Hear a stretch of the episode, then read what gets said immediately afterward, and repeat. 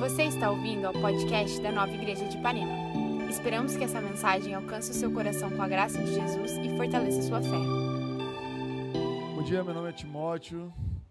Eu sou um dos líderes aqui dessa igreja e sou o principal culpado por você estar num lugar diferente hoje.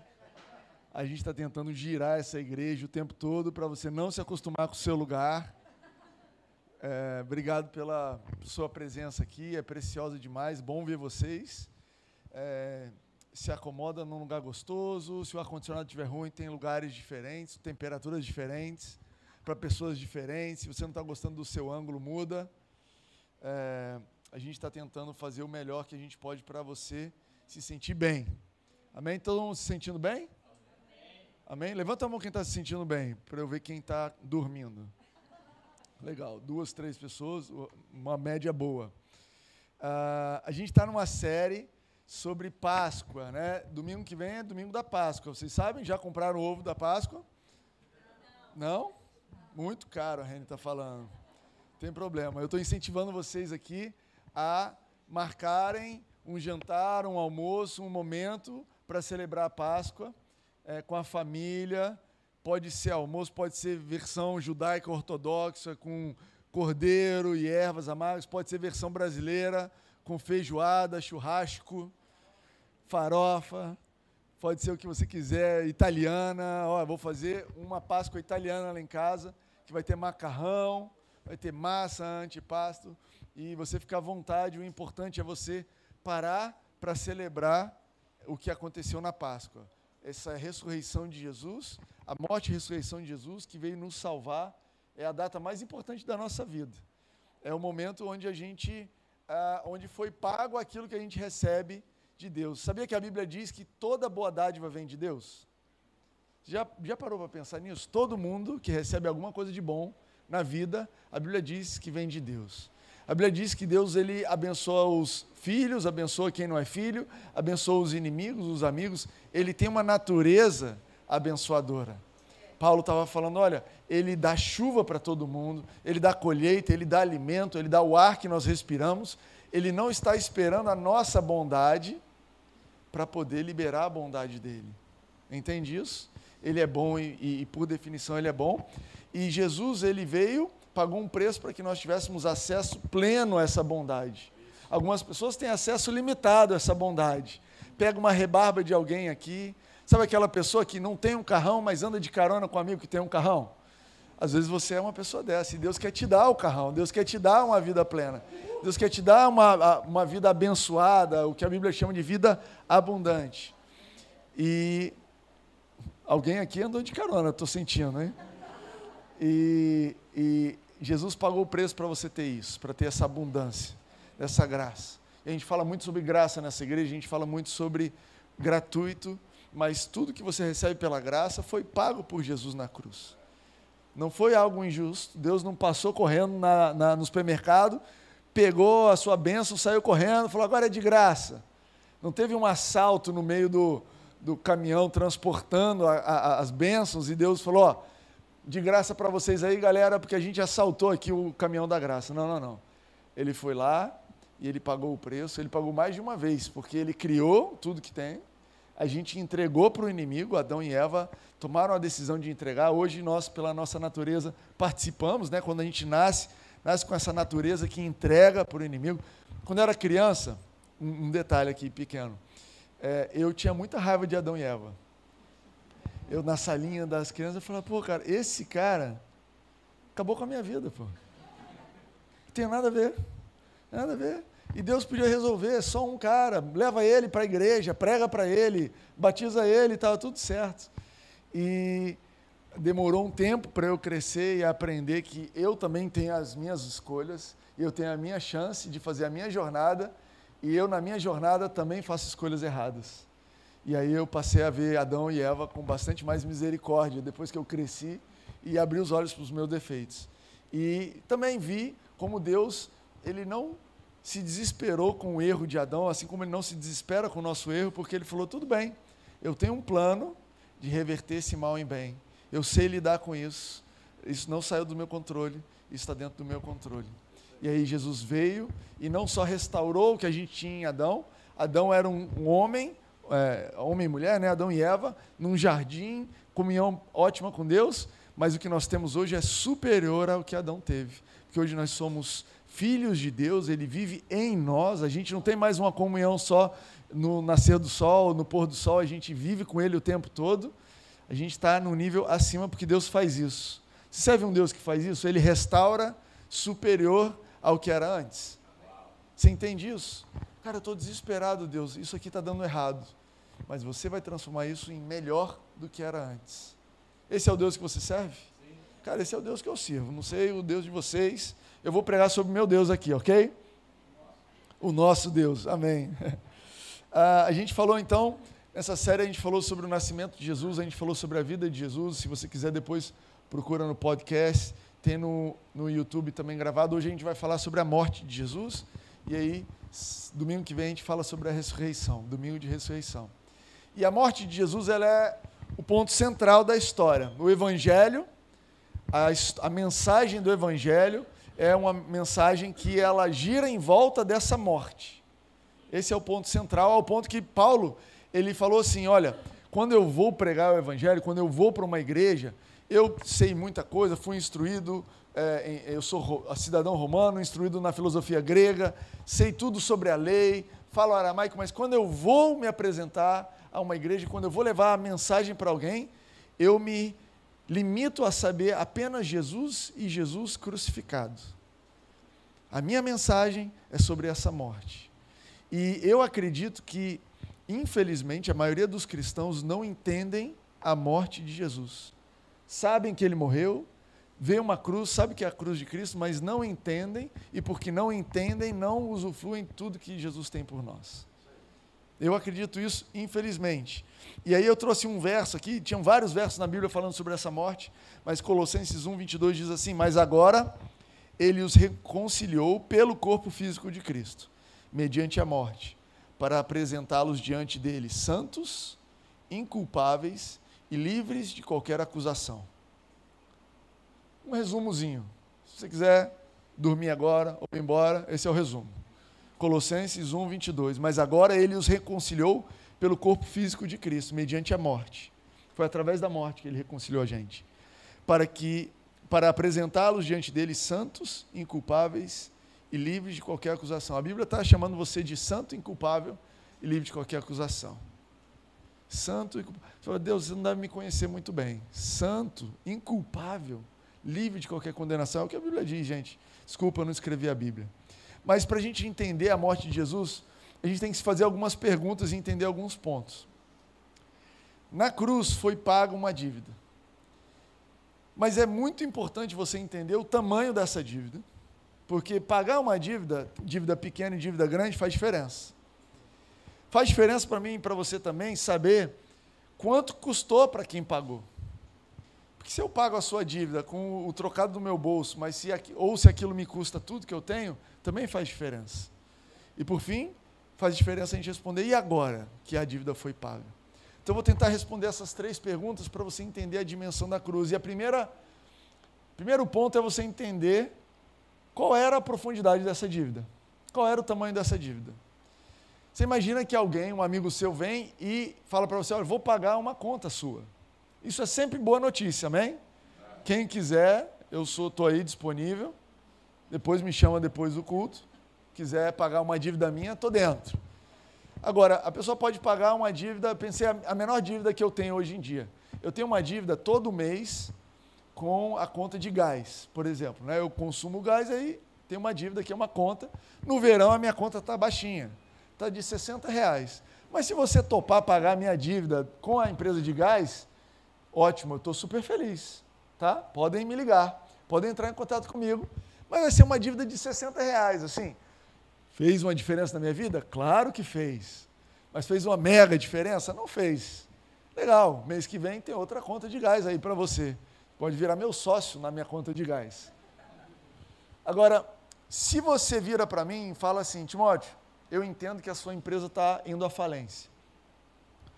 Eu entendo que nesse processo de falência vão levar os seus bens, vão levar a sua poupança, Eu entendo que nesse processo de falência você não vai ter como manter os seus filhos, pessoas vão ser desempregadas.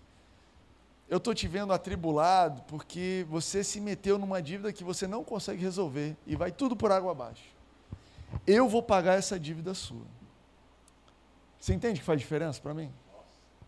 Me pagou a mesma dívida. Quer dizer, me pagou uma dívida igual. Mas uma dívida foi minha conta de gás, a outra foi, cara, esse cara me salvou. Quando Jesus veio pagar a nossa dívida e Jesus ele se aproxima da gente, ele fala: "Olha, eu estou aqui para te salvar, eu estou aqui para pagar a sua dívida". E aí a gente tem três cálculos de dívida. Eu consegui calcular três tipos de cálculo de dívida. Tem a, o camarada que fala assim: "Não, a dívida não é tão grande. Eu sou gente boa eu cumpro. Não, os erros que eu tenho são comuns. Não é nada demais. Você está dizendo assim: olha só, beleza, Jesus, que você vai me salvar, mas foi uma conta de gás, né? Eu já era gente boa. Eu já era gente boa. Pô, uma coisinha aqui, outra ali, qualquer um faz. Jesus, muito obrigado por essa conta de gás. E às vezes você vem na igreja feliz. Jesus, obrigado porque você me salvou. Você o que, que Jesus fez na sua vida essa semana? Ele me deu uma vaga no, no shopping. Cara, que bênção! Vou cantar, vou alegrar. E você pode viver essa vida, mas essa vida onde você acha que a sua dívida é pequena, ela, você está se colocando, primeiro que você está se colocando como padrão. A Bíblia fala que nós éramos inimigos, a gente estava perdido sob o domínio das trevas, mas se você quer dizer que na verdade não era nada disso, só precisa dar uma vaga no, no, no shopping, você está dizendo assim, Jesus, eu entendo o seu padrão e eu entendo, mas o meu padrão e a minha sentença é mais correto. Eu que sei da minha vida. E para você viver sobre o seu padrão e se justificar, a Bíblia chama isso de autojustificação, você vai precisar de uma boa dose de hipocrisia. Porque você vai precisar dizer assim: não, aquela pessoa ali fez mal, mas eu, não, eu só pisei no pé dela. Não, esse sinalzinho vermelho que eu furei aqui não tem nada demais, Jesus não precisa me salvar disso. Não aquela olhadinha, não aquela, aquela mentira, a mentirinha branca. Jesus não precisa me salvar disso também, não. É só o shopping. Esse é um jeito de calcular a sua dívida e esse é um jeito de se relacionar com Deus. Tem outra forma de se relacionar com, com essa dívida que é falar: não, eu devo e não nego. Realmente, eu preciso de um Salvador. Realmente fiz muita coisa errada. Realmente, cara, eu sou uma pessoa. Eu errei, pisei na bola. Mas o seguinte, eu vou pagar isso de volta. Eu vou, eu vou, eu vou te compensar pelo erro que eu fiz. Não, eu, eu vou me esforçar, eu vou cumprir tudo certinho, você vai ver que eu mereço, eu vou conseguir pagar essa dívida. É um outro jeito de viver. E esse é um jeito de viver, é um jeito onde você está abrindo espaço no seu coração para uma outra coisa que chama orgulho. Beleza, eu devo, mas eu não preciso de ninguém me salvar aqui não eu me salvo. Opa, ninguém pula aqui na água. Deixa tranquilo, está tudo dominado. Já viu alguém que não está nada bem? E você pergunta, está tudo bem? Não, não, está tudo bem. A pessoa tropeçou, caiu no chão, você vai ajudar. Oi, precisa de ajuda? Não, não, não, não. Tudo, tudo certo, tudo certo. Aconteceu nada. Sai mancando, aconteceu nada. Esse é um outro jeito de se relacionar com Jesus. Fala, Jesus, eu entendo, maravilhoso que você tem, bom demais, a, a igreja, né? Mostra para a gente os padrões, a Bíblia, mas me diz o que eu preciso fazer, que eu vou fazer, não preciso de ajuda. E essa é uma outra forma de lidar com a sua dívida. A dívida é alta, mas eu estava pagando. Eu estava pagando. É interessante que eu comecei essa série falando num documentário daqueles meninos que estavam ali naquela caverna na Tailândia. Não sei se você teve aqui na primeira mensagem. E a, a história daqueles meninos, eles estavam a seis quilômetros debaixo da terra. Acho que, se não me engano, passaram dez dias procurando eles, mergulhando até achar esses meninos. Imagina um menino virar para o camarada que chegou até ele e falou: Não, está tudo certo, eu saio nadando. Não, amigo, você não está entendendo. Seis quilômetros, você não vai conseguir. Eu consigo, eu estava bem. Não, você estava na caverna. Não, eu consigo. Você não toca em mim porque eu vou me virar. Às vezes a nossa atitude é essa, e essa é a atitude de orgulho. Existe a terceira postura em relação à dívida que é falar, Jesus, eu devo, eu entendo o seu padrão. Eu tenho o meu padrão de justiça e de fazer as coisas certas. Todo mundo tem o seu. Mas, Pai, quando eu me comparo ao seu padrão, eu tô, estou tô em falta. Quando eu me comparo ao seu padrão, olha, eu não estou lá, eu não cheguei lá ainda. Eu não julgo que eu já tenha alcançado, mas eu preciso de ajuda. Eu preciso de alguém. Eu não vou conseguir sair daqui sozinho. Eu preciso de um Salvador. Essas três atitudes, elas vão dizer o quanto a cruz vale para você, o quanto não vale. E é incrível, porque não é uma atitude que você tem pontual, né? Às vezes, em alguns momentos na vida, você está desesperado e fala: Jesus, me ajuda, me salva, eu não sei mais o que fazer. E às vezes a gente vai indo, a conta está um pouco mais cheia, você está se sentindo um pouco mais bonito, comprou o carro novo e você já fala: opa, Jesus, aqui eu assumo. Não, mas agora faltam 5 quilômetros e 800 metros. Não, já foi 200 metros, está tudo certo. Essa atitude de sempre entender o tamanho da dívida que ele pagou. Eu não estou dizendo que a gente tem essa dívida porque ele pagou e a gente vai ver isso aqui, mas à medida que você entende o tamanho da sua dívida, é a medida que você desfruta do que Jesus fez na cruz. Eu te, te, teve um, uma história aqui nessa casa interessante que eu lembrei agora. A gente foi roubado nessa casa aqui. Né? No começo da obra, uma pessoa entrou e roubou a casa. E uma pessoa que não é da igreja me ligou e falou: Eu vou pagar a dívida. Qual o tamanho da. Eu quero pagar tudo que vocês tiveram de prejuízo. E eu falei: Ótimo. Ele falou: Calcula e me manda. E eu fui meio afoito no cálculo. Fiz o cálculo rapidinho. Falei: Ó, foi tanto. Ele pegou e depositou na conta. Falei: Uau, maravilhoso. Uma semana depois eu descobri que eu tinha calculado errado. Faltou mais um negócio. falei: E agora? Agora não valia eu ligar para lá. O que eu quero dizer, às vezes na nossa vida a gente vai descobrindo o quanto a gente devia à medida que a gente vai andando. E esse é o poder da cruz, e esse é o que a gente comemora na Páscoa. Cara, Deus, obrigado, porque hoje eu descobri, quando eu tinha 18 anos de idade, eu te agradecia pelo que você tinha me perdoado, mas agora eu descobri outros pecados, e obrigado porque você já cobriu esses também. E eu vou andar um pouquinho na minha jornada e vou descobrir, cara, eu ainda tenho essa falha que eu não sabia. Cara, Deus, obrigado. E a caminhada com Jesus na cruz, o relacionamento na cruz é de entender o quanto você não tem sozinho e entender o quanto a graça dele te supre todos os dias.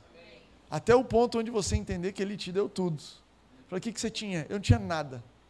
O que, que você devia? Tudo. Isso, isso, isso. Também devo. Mas você já matou alguém? Não, nunca matei alguém. Mas a Bíblia fala que se você odeia alguém é equivalente. Então, paga essa dívida também, Jesus. Essa daí também estou aceitando. Não, mas tem uma dívida paga para quem adulterou e traiu a esposa.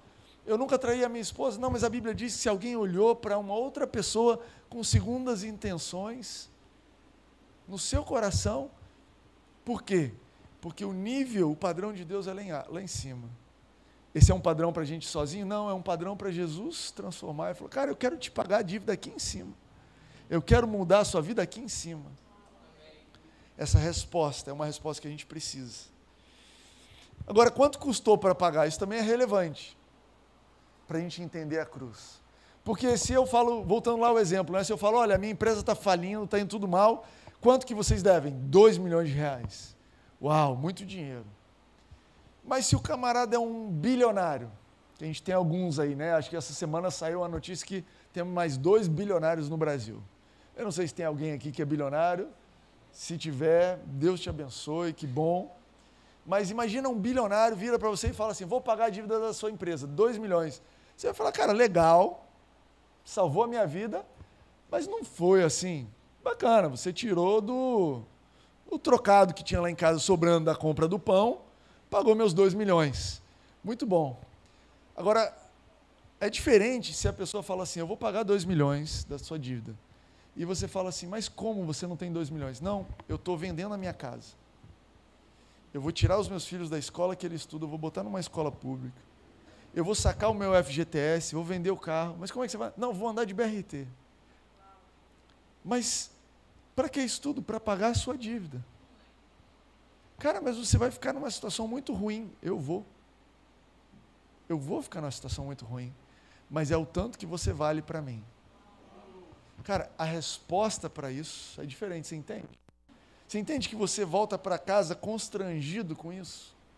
Não só com o tamanho da dívida, mas com o preço pago. E eu quero te dizer que Deus, apesar dele ser dono de todo o ouro da prata, ele não pagou a nossa dívida com dinheiro. Se fosse com dinheiro, para ele era trocado.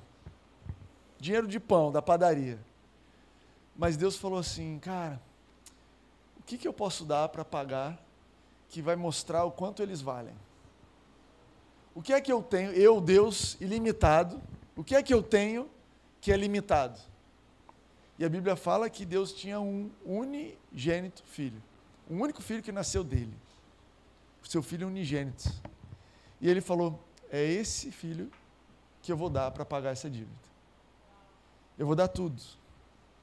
Deus, ele não estava dando do que sobrava, ele estava dando do mais precioso. Quando Deus deu, eu vou te falar uma coisa: fez falta. Fez falta. Deus olhava ali para o céu e falou: Cara, cadê o meu filho que não está mais aqui? esse, essa conta está saindo cara. Essa conta está saindo cara. E eu anotei aqui outra coisa que é, ele não deu o filho assim, cadê? Apertei o botão, acabou. Ele assistiu o processo do filho dele, vivendo na terra, sendo torturado, vivendo aquela situação ali. Ele não virou as costas e falou: vai, tá pago, deixa isso para lá. Não, não, não. Vai me custar, eu sei. Eu sei quanto vai custar. Não foi aquilo lá, também não foi um pagamento, uma encenação. Você pode dizer, não, Deus deu o filho dele, mas ele já sabia o que ia acontecer. Olha, eu vou te dizer uma coisa: essa coisa de Deus ter onisciência, eu não sei exatamente como é que isso convive com as escolhas. Mas eu posso te dizer que Jesus, ele tinha uma escolha, a coisa podia dar errado. Deus correu um risco de, no meio do processo, Jesus sendo tentado, fala: Eu não quero mais, eu desisto, eu estou fora, e ele ficar sem filho e sem a gente. O risco que Deus correu foi real. Jesus, naquela, chegando ali na, naquela noite, né, a noite que ele celebrou a Páscoa, e ele fala assim: Olha, vamos orar porque o espírito está pronto, mas a carne é fraca. Já viu alguém dizer que a carne é fraca? A pessoa está quase abrindo o bico, né? Esse cara, Está difícil. Está difícil. Eu não sei se eu vou conseguir. Jesus estava dizendo, vamos orar, porque não está moleza, não. Eu não estou fazendo isso aqui de escosta, não. O Fragale que gosta de falar isso. Isso aqui, cara, eu estou sentindo que é por um triz. Já perceberam que com Deus é sempre por um triz? Você já viu que a vida pela fé, ela dá aquele sustinho e o susto no máximo você fala, uh, escapuliu. Eu acho que Jesus morreu na cruz por um triz. Por um triz ele abre a boca ali e fala: Para tudo, quero descer daqui. Eita ferro, lascou-se. O cara escolheu uma coisa contra o pai, parou tudo e agora não tem mais quem oferecer para salvar. Como é que a gente salva eles? Agora precisa salvar Jesus também, porque ele se rebelou contra Deus. Lascou-se tudo. O preço pago tinha um risco grande. Jesus o preço que ele pagou, será que eu preciso dizer? Eu tenho um amigo médico que mandou um, um estudo sobre o sofrimento de Jesus. Eu nunca nem li aquilo, que aquilo é desespero. Falando sobre cada etapa da dor. Mas Jesus, eu vou te dizer, ele pagou não com dinheiro, ele pagou com sofrimento, com dor. Você já pensou em numa loja, falar quanto é que custa esse carro? 40 chibatadas. Quê? Não, eu quero essa roupa aqui. Não, tranquilo, a gente vai botar uma coroa de cruz na sua cabeça, bater até o espinho entrar Coroa de espinho, eu falei o quê? Coroa de cruz, nossa. Uma coroa de espinho na sua cabeça e você pode sair com essa roupa. Você fala, cara, não existe, esse preço não existe. Eu só tenho uma cabeça, eu só tenho umas costas, eu só tenho uma vida. Eu não vou pagar por isso. E Jesus falou, eu vou pagar. Ele pagou com dor, com sofrimento, com o sangue dele. Então isso dá uma dimensão para a gente do, da proporção quando a Bíblia fala que Jesus pagou pelos nossos pecados. Isso dá uma proporção para você do que, que significa celebrar a Páscoa. Você não está celebrando alguém que foi ali, pagou 10 reais e comprou pão fresco para você. Você está, está celebrando alguém que viu o tamanho da sua dívida, que você nem sabe o tamanho da sua dívida, que ela só vai aumentando à medida que você vai se tomando conta. E alguém que quitou o preço completo. Alguém que pagou tudo. Ele pagou o preço porque acredita que nós temos mais valor do que os nossos erros. Ele nos ama e nos provou esse amor. Eu falei aqui no começo que eu acredito que a maioria dos cristãos não entende a morte de Jesus. Porque uma das coisas dessa morte é que ele nos perdoou todos os pecados. E você precisa ou diminuir a quantidade de pecados ou diminuir o preço que Jesus pagou para achar que ele não vai te perdoar disso que você está fazendo. Que ele não está te perdoando nessa situação. Que não tem solução. Jesus, eu sei que você pagou tudo, Deus deu tudo, Deus, o universo deu tudo, mas não tem solução para esse problema que eu estou passando no meu casamento. Cara, você precisa diminuir muito o que Deus fez para achar que ele não dá conta. E o convite que a Bíblia nos faz o tempo todo é de ver o quão alto preço ele pagou. Ele pagou um preço que dá e sobra. Você entende que a solução de Deus para a sua vida dá e sobra? Você entende que esse problema que você está passando, um dia você vai olhar para ele e falar: eu chorei por isso. Eu nem acredito que eu fiquei desesperado por isso. Você acredita que você vai passar por situações na vida que você vai olhar para trás e falar: meu Deus, Jesus tinha isso resolvido no primeiro segundo. Isso estava resolvido, eu estava desesperado, arrancando o cabelo, eu estava gritando, estava ponto de perder a saúde, e Jesus já tinha pago com sobra. Essa é a Páscoa, essa é a comemoração da Páscoa. Eu vou mencionar aqui quatro pontos rapidinho de benefícios desse pagamento dessa dívida, porque ele não só pagou a dívida e falou vai viver a sua vida ele pagou a dívida, a gente vai ver a ressurreição, mas não ter mais uma dívida significa, um, que a gente está livre de condenação. Você não precisa mais viver debaixo de culpa e de condenação. Você tem ideia do que é você não sentir culpa pelo que você fez? Você tem ideia do preço que aquilo te cobra e o peso nos seus ombros de viver uma vida condenado, achando que, cara, tudo aquilo que eu fiz tudo aquilo que eu, eu mereço, eu preciso resolver sozinho, eu preciso dar um jeito. Tem ideia do que, significa Jesus virar para você e falar: aham, você fez isso, isso foi horrível, tá, Timóteo? Isso não se faz, mas você não tem culpa porque eu paguei o preço pela sua culpa. Pode andar livre de condenação. Quem é que pode te dar algo desse tipo? Quem te oferece um benefício? Andar pela vida livre de culpa e de condenação. Mas, Timóteo, você não sabe o que eu fiz, eu não sei, e a maioria de vocês eu não quero nem saber. Jesus sabe. Ele sabia. Ele olhou para você, para exatamente o que você estava passando, e falou: Cara, você não precisa viver assim. Eu vou pagar o preço para você não viver assim. Ponto número dois, ele nos deu paz. A Bíblia fala em Isaías 53: o castigo que nos traz a paz estava sobre ele. Mais do que livre de condenação, é você viver uma vida em paz. Sabe o que é paz? Sabe essa paz que o mundo não tem? O mundo tem solução para ir para Marte, o mundo tem solução para celular que faz com, tudo quanto é coisa, o mundo tem solução para estética, muda o seu rosto, muda a sua aparência, você pode viajar pelos lugares maravilhosos, mas o mundo não tem um negócio que chama paz. Se abrisse uma loja de paz no Barra Shopping, arrebentava não tem loja de paz porque o preço da paz a gente não consegue pagar. Só tem um camarada que consegue pagar e ele já pagou. Agora é grátis, é gratuito. Essa paz te pertence. Você está acordando atribulado, você, opa, peraí, peraí, peraí, peraí. Ele morreu ou não morreu? Ele pagou ou não pagou? Peraí, ele sabia o que estava fazendo ou não sabia? Será que o sangue de Jesus é suficiente ou não é? Eu posso andar em paz Uau, andar em paz. Timóteo, está todo mundo brigando comigo. Eu sei que tem momentos que de fora a coisa é conflituosa. Talvez você está cooperando por essa briga. Mas começa com a paz de dentro. E ela vai sair. E ela vai alcançar a sua região, a sua, a sua, onde você está. Outro benefício, perdão de pecados. Cara, o benefício da morte de Jesus é o perdão de pecados. Quer uma coisa mais cara de pau do que você acabar de mentir e falar, Jesus me perdoa, e ele fala, perdoa. E ele sabe que você vai mentir de novo. Daqui a um minuto. Aí você mente de novo, fala, ai Jesus, errei de novo, me perdoa. Perdoa. Mas Jesus, eu não quero te fazer de bobo.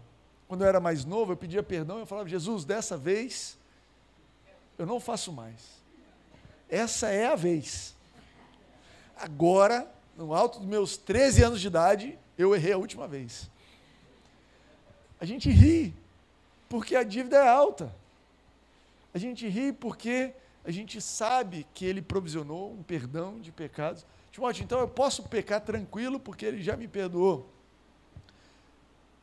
Você não pode pecar tranquilo, porque alguém que reconhece o preço que foi pago para o perdão da dívida vai se meter em outra dívida por livre e espontânea vontade? Cara, depois de você ver tudo que foi pago, tudo que todo o processo, você vai entrar nisso de novo? Para quê? Ele pagou a dívida, ele pagou o perdão, ele, ele te libertou dos pecados, esse é o quarto item, né? Ele te libertou do domínio do, do pecado, para que você pudesse viver livre do pecado e não pecando. Você entende isso? Eu pago sua dívida lá no banco, não é para você pegar outro empréstimo, é para você esquecer o banco. Não viver mais com a ligação do banco, com o oficial de justiça. Quem é o cara que tinha oficial de justiça batendo na sua porta, que alguém vai paga a dívida e fala, ai, agora eu vou fazer outra dívida que estou com saudade do oficial de justiça. Eu não sei se você é oficial de justiça aqui, o seu cargo na sociedade é difícil. E a gente te ama, não ama o que você faz, apesar de achar necessário para a justiça humana. Mas, cara, ele te livrou do domínio do pecado. Olha que está escrito em Romanos 6: o pecado não os dominará, porque vocês não estão debaixo da lei, mas debaixo da graça. Cara, ele te pagou o preço para quitar sua dívida e para te deixar livre do pecado. Livre. A Bíblia fala que a lei ela era incapaz de transformar a consciência das pessoas, mas agora a nova aliança, o que Jesus fez por nós, a cruz, ela transforma a nossa consciência. Caramba, eu agora não quero mais mentir, que raiva. Eu mentia super bem, eu me dava bem nesse negócio. Afetava as pessoas à minha volta, mas eu era bom. E agora Deus está transformando minha consciência. Agora eu quero viver uma vida de verdade. Porque eu experimentei o que significa não viver condenação, não preciso fugir se toca o interfone, eu não preciso ter medo que é um oficial de justiça. Se alguém me encontra, se alguém me fala assim, conta aquela história de, de novo, eu posso só contar a história, não preciso lembrar a versão que eu contei para aquela pessoa. Eu posso dormir tranquilo, em paz, me deito e logo durmo, porque Ele está cuidando de mim. É isso que Jesus fez. Eu tinha mais uns uma hora de pregação para falar para vocês. E eu vou resumir no seguinte: Jesus ele não só fez isso uma vez, o que Jesus fez, ele inaugurou um novo sistema de justiça. O que a cruz simboliza não é que ele pegou na nossa justiça humana e falou, está resolvido, ele instaurou uma nova justiça. Justiça é essa que faz o seguinte: o inocente morre pelos culpados. Essa, essa, essa justiça seria horrível para todos nós se nós não estivéssemos do lado dos culpados, mas nós estamos. Então a Bíblia fala que, olha, ele foi trespassado pelas nossas iniquidades, as nossas transgressões vieram sobre ele. E o castigo que nos traz a paz, e fala sobre, pelas suas pisaduras nós fomos sarados. A gente só gosta desse versículo porque a gente está do lado do em paz e do sarado. Porque essa nova justiça, ela faz o seguinte: esse camarada aqui vai sofrer para que você tenha paz. E essa é a graça de Deus que não faz o menor sentido. Não faz o menor sentido. Deus, você está me abençoando por quê? Eu estou te abençoando porque o novo sistema de justiça diz que Jesus morreu para que você seja abençoado. E agora, eu só posso te abençoar. Mas Deus, o que, que eu preciso fazer? Você precisava estar errado, você foi muito bom nisso, e agora você só recebe a graça de Deus e é salvo. Cara, que sistema de justiça é outro? Você precisa ler o livro de Romanos. O livro de Romanos na Bíblia é um livro que vai explicar esse sistema de justiça que ninguém entende, que ninguém topa. Ninguém quer dar o filho, mas todo mundo quer ser beneficiado.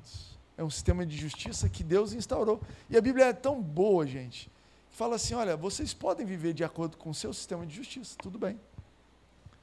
Que é o sistema da lei.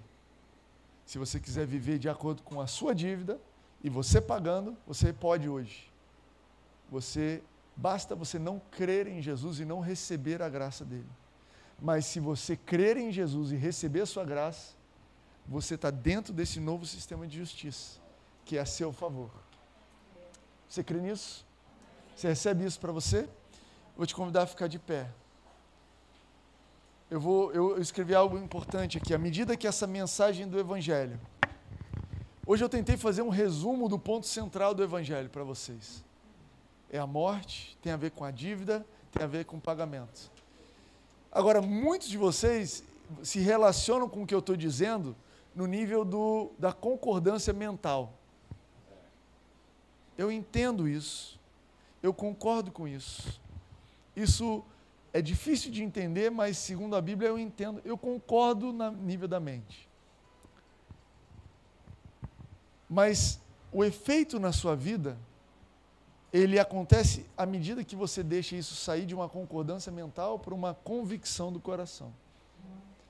Quando você sai de um argumento mental dizendo eu não tenho mais culpa, porque Jesus morreu pela minha culpa, quando você sai desse argumento aqui e você passa a acreditar nisso aqui, no coração. Quando você passa a olhar e você olha no espelho e vem uma acusação maligna dizendo você é assim. Você fala, olha, talvez até aqui eu conseguiria entender o porquê que você está dizendo que eu sou culpado disso.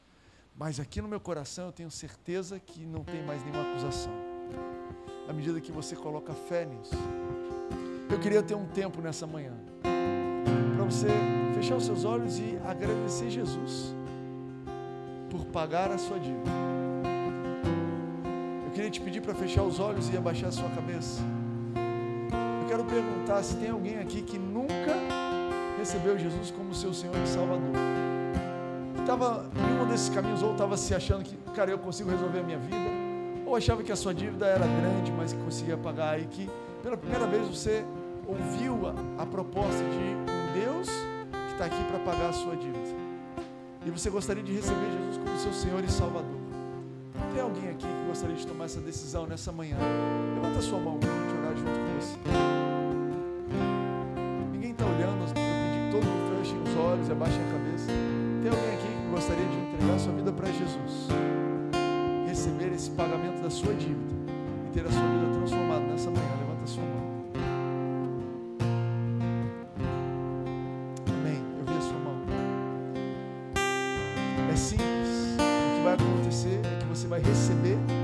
Pagamento da sua dívida. Deixa o Espírito Santo vai tocar no seu coração e vai te dar uma vida de paz sem acusação. E o processo é muito simples. Você precisa crer com o seu coração que Jesus é o seu Senhor e que Ele te salvou. E com a sua boca você precisa fazer uma oração honesta. Simplesmente dizendo, Jesus, eu recebo a sua salvação. Eu, eu te agradeço por perdoar os meus pecados eu te agradeço porque você morreu para que eu tenha novidade de vida. Cara, não tem nenhum dia melhor do que esse. Não tem notícia melhor do que essa. E nesse momento, dessa forma, você foi salvo. Eu agradeço, Jesus, por haver salvação no nosso meio hoje. Obrigado, Jesus, porque hoje houve salvação nessa casa. Eu quero orar também por nós que já temos uma jornada de fé contigo mas que de alguma forma nós perdemos a noção da dívida ou do preço pago. Que de alguma forma aquilo, a tua cruz, ela passou a ser um símbolo, algo que a gente canta, que lê na Bíblia, mas não real. Pai, eu te agradeço por tornar isso real. Eu te agradeço porque você nos salva todos os dias. Eu te agradeço pela sua redenção, pelo perdão dos nossos pecados todos os dias. Obrigado pelo perdão dos nossos pecados hoje. Obrigado porque a tua palavra diz que você não para no perdão dos pecados, mas você produz arrependimento, mudança de mentalidade em nossas vidas através da sua bondade. Obrigado porque nós temos acesso à sua bondade nessa manhã. E essa bondade está mudando o meu coração. E essa bondade está mudando a forma como eu penso. E essa bondade está mudando a forma como eu ajo, como eu falo. Eu quero ler de novo Colossenses 1, 22 você entendeu o que isso diz a seu respeito. Mas agora ele os reconciliou pelo corpo físico de, de Cristo, mediante a morte, para apresentá-los diante dele, santos, inculpáveis e livres de qualquer acusação. Quero declarar uma semana abençoada na sua vida, onde a consciência do pecado, cara, fica para trás onde a, a, a, a, ciência dos teus erros são apagados pelo preço pago, onde você é coberto pelo sangue de Jesus e você vive uma semana consciente que, olha, perante Deus eu sou santo e repreensível, livre de toda condenação. Uma semana inspirado, inspirada para viver de acordo com o que Ele te vê. Uma semana onde você decide, cara, eu vou viver de acordo com o que Ele me diz, de acordo com o que Ele diz que eu sou. Uma semana livre de toda ansiedade, preocupação. Uma semana comemorando a Páscoa. O preço que foi pago para que você pudesse ter uma novidade de vida. Amém? Deus te abençoe. Semana que vem a gente está aqui de novo. Não saia sem dar um abraço, um beijo duas, três pessoas. Fala, olha, eu nunca tinha te visto assim, mas você é santo e irrepreensível e livre de qualquer acusação. Obrigada por ouvir essa mensagem. Não deixe de se inscrever por aqui para continuar nos acompanhando. Para saber mais sobre nós e sobre nossas atividades, você pode nos seguir no Instagram, Nova Igreja Ipanema.